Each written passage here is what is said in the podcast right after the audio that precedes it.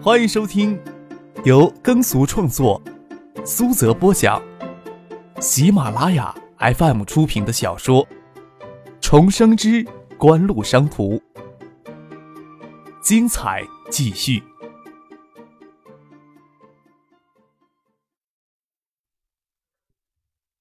第二百三十五集。翟丹青那个女人，好厉害。听完张可说完心无的事情，万青感慨地说：“丰满圆润的嘴唇娇艳欲滴，眼睛里的瞳仁仿佛两颗水银丸子一样深邃清亮。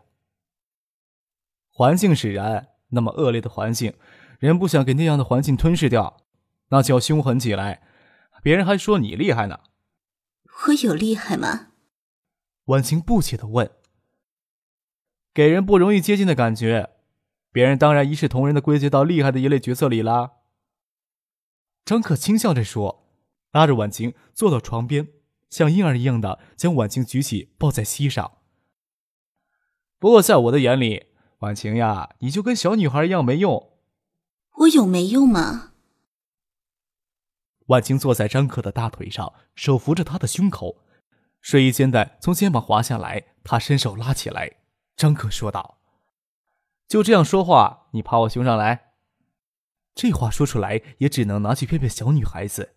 万茜都不晓得自己身上成熟的韵味多么让人冲动。销魂了一宿，清晨起来倒不觉得丝毫的疲惫。张可不由感慨：年轻的身体真是好。想想自己三十岁的时候，给酒色清浊的身体，即使能一夜狂欢，第二天总要睡个白天才能恢复过来。万晴五点钟从张克的怀里恋恋不舍地挣扎起来，要回西边的小楼。张克打电话过去问他要吃什么早餐，他躺在床上拥着丝棉被，拿着娇弱无力的语气说：“ 骨子都散掉了。”心里却异常的舒畅。张克倚着灰喜阁的调子，吹着口哨，煮水下面条，加葱花，煎荷包蛋，很快将早餐准备好，端到婉晴的房间里，看着婉晴拥被而坐。胳膊放在水蓝色的丝绒被上，露出丰腴圆润、雪肤玉肌般的肩膀，娇嫩的脸庞给凌乱的秀发扮演，美眸还带着昨天晚上癫狂后的困顿，却春情绵绵，从骨子里散发出一种妖娆娇媚的迷人风韵，眼光焕发，恰如清家的少妇。张可看了，忍不住要将口水流到面碗里去。婉晴姐，早上你很诱人呐。张可将早餐放在床头桌上，拉到婉晴的身边。早上说什么疯话？这些话呀，你跟许思、唐静说去吧。前些天啊，看到眼角长出鱼尾纹，都快伤心死了。哪儿有呀？张克俯身过去细看婉晴的眼神，没有看到一丝岁月的痕迹。没有呀，你平时那些养颜的东西，倒不是白用的呀。养颜的东西再好，那也只能延缓衰老，又不能阻止衰老。婉晴笑着说：“伤心好几天了，那时你又不在海州，现在认命了，也不用你安慰我了。过几天我都三十一岁了，你不要说帮我过生日之类的话。女人过了三十岁。”在过什么生日？只是提醒自己又老了一岁，够伤心了。你自己看呐。张可拿过一支小化妆镜，定到婉清的跟前。你这样子可不需要别人来安慰呀。哎。婉清看着化妆镜里容光焕发的自己，皱鼻挤眼看了半天，眼角哪里有鱼尾纹呀？奇怪。我前天遇到蔡玉谷哭诉来着，真是奇怪，遇到鬼了。婉晴探着身子去拿丝绒被上的睡裙，丝被威胁，露出白皙如须的乳肌，竟是赤身睡在丝绒被里。什么叫遇到鬼了？什么叫遇到鬼了？张可手指牵着婉晴的下巴，怎么不想想昨天谁那么卖力？怎么就叫遇到鬼了？婉清扑哧一笑，手里的丝绒被滑落，露出赤裸的完美上身，乳房雪润浑圆，婉清倒是不好意思在张克面前赤裸穿衣，侧过身子将睡裙穿上，恰好留给张克一个妙曼的侧身与半边性感的丰臀。哦，对了，听说今天那个翟丹青会到海州来。婉清穿好睡裙，下床将吹着冷气的空调关掉。跟张可一个毛病，夏天喜欢打冷空气，盖着被子睡觉，赤足站在地板上，裙摆下的小腿修直纤细。回过头来对张克说：“我想请他吃饭呢。”啊，邵志刚、盛兴、吴天宝，还有我小叔是投资人。翟丹青过来汇报新吴市政府招待宾馆改制谈判进度的。他们乘江轮，应该是上午到吧？你请他吃饭呀？那晚上一块吃吧。我白天命苦，还得去考试呢。张可心想：婉晴对翟丹青与众不同的人生感兴趣吧？真搞不明白，两个成熟且艳丽的女人有什么好惺惺相惜的？离邵志刚他们上回去新屋都快过一个月的时间了。翟丹青到海州来向邵志刚、张之飞这些投资人汇报改制谈判的进度，主要还是想亲眼看一看锦湖在海州的影响力。那些道听途说、从报端看到的事迹。总无法给他更具体的印象。张克该是怎样一个拥有不同常人意志的男人呀？翟丹青从九三年时候来过一次海州，是新吴市委组织的一次学习。所谓学习，只有半天的时间，参观游玩只花了四天半，对海州有些印象。在轮船上还跟描述海州好玩的地方：天云山高耸入云有千米，海州的象山就两百米高，实在也没什么好介绍的。由于新吴与海州都不是传统上的重要工业城市，两地之间没有直达列车，过路车的时间也多在半路。虽然乘火车的时间最短，但是还是乘汽车方便。要是时间不急，从新屋顺江而下也只需要十四个小时，乘黄昏时分的江轮，第二天早晨就能抵达海州。张可将世纪餐饮的股份都转让给小叔。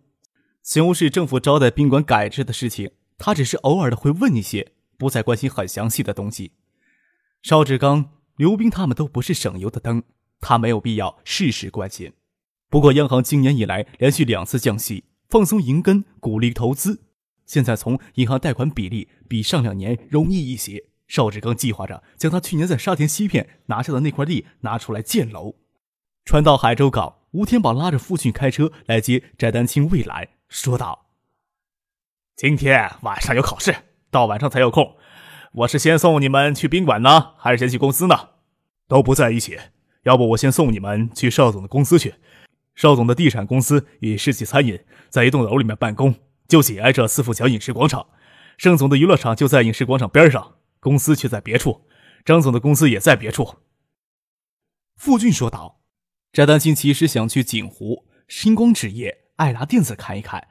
只是不便说出口，便坐车先去世纪餐饮谈正事儿。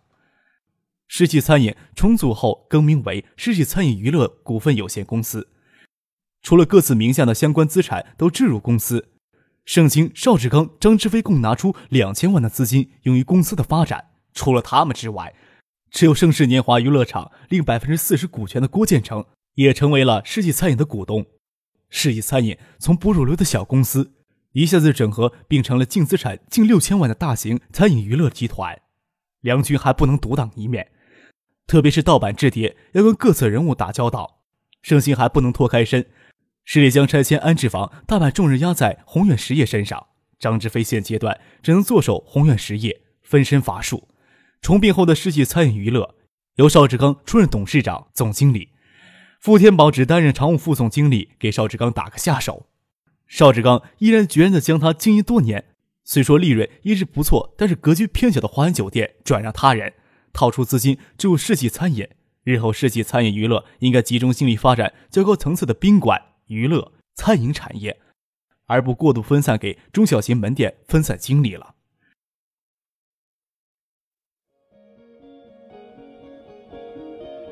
您正在收听的是由喜马拉雅 FM 出品的。重生之官路商途。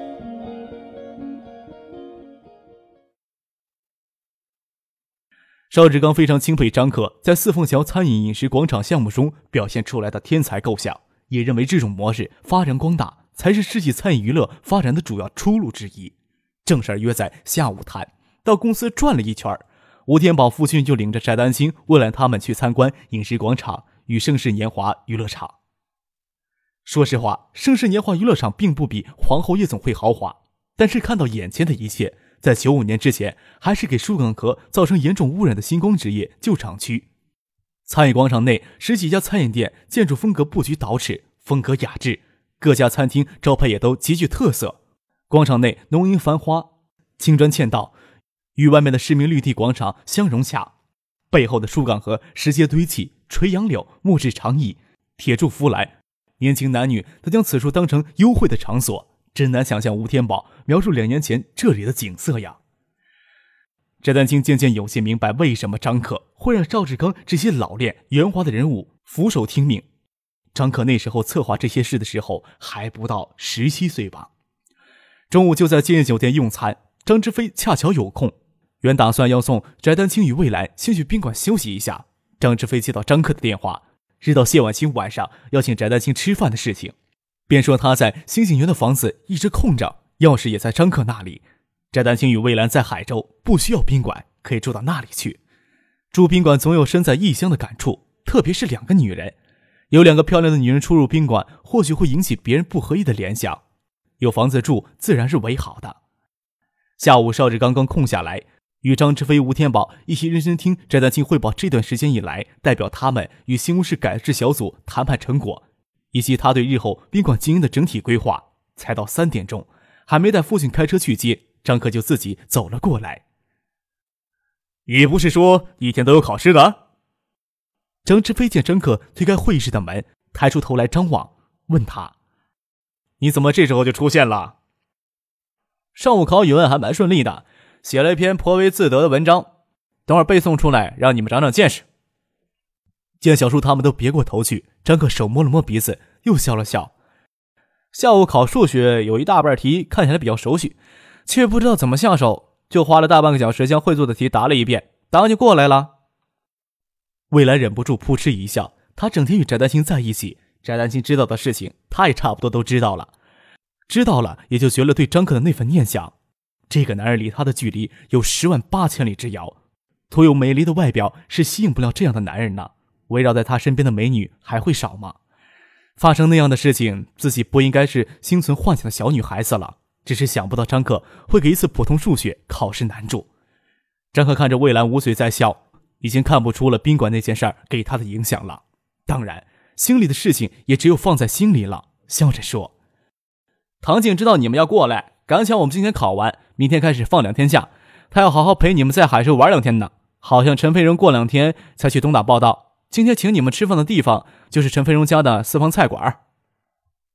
他便一起坐下来听翟丹青对宾馆运营的规划。翟丹青将他这些天考虑的一些想法表达出来之后，首先便询问张可，问张可有什么可以赐教的。邵志刚他们都把头转过来看张可，张可摇了摇头，说道。可不带你们这么偷懒的，我就是考完试没地方打发时间。你们要觉得我在这儿碍眼的话，我马上就走。邵志刚他们只能无奈的摇了摇头。正因为翟丹青是张克推荐的人，他们才会对他信任。见张克这时候又耍起滑头来，惜字如金，不肯费脑筋，真是拿他没有办法。关于事情参与未来的发展，邵志刚有认真的考虑过，本打算拿着机会一并说出来讨论。见张克弹性不浓，便暂时作罢了。在对新屋地方经济以及宾馆业自身运营的特点方面，翟丹青自然拥有比其他人多得多的经验。涉及到具体的运营，指教当然谈不上，随便开口还不如不开口呢。接下来只是将有疑问的地方提出来，翟丹青给大家一一解答。在象山南阳植物园规划地南侧的创立私立学校的批文已经拿下来了，各项手续已经齐备。之前偷偷摸摸的在进行征地工作，眼下可以大张旗鼓的干起来了。谢耀清这时候几乎将他所有的心思都倾注在这所学校之上，他想要在明年入夏之前建成一个他心目中至善至美的私人学校来。志同他们也该到入学的年龄了。晚清提前从植物园那里临时设的办公室回来，为了方便管理，晚清先在植物园南侧临时学校规划用地建了一处三栋的办公楼，用于私立学校的筹备。等学校建成之后，办公楼还可以给植物园用。临近黄昏，先让夫婿开车去学校接唐静过来，然后再一起去丹景巷从沙田前街拐入海州奇拐与福田大厦内的弄堂，可以看见海泰家电卖场生意还算红火。叶宪兵的盛情电器在西城的家电卖场虽然占据了市场的先机，但是由于卖场格局、地理条件还要差一些，两者在海州的业绩只是相当而已。车子停在福田大厦背后的停车场，翟丹青感慨沙田。三年前，新吴市委还组织人来海州参观学习呢。他也到过这里，跟三年前变化太大了。张可笑了笑，说道：“变化也没怎么大，你们在这里留两天，好好的看一看海州呗。”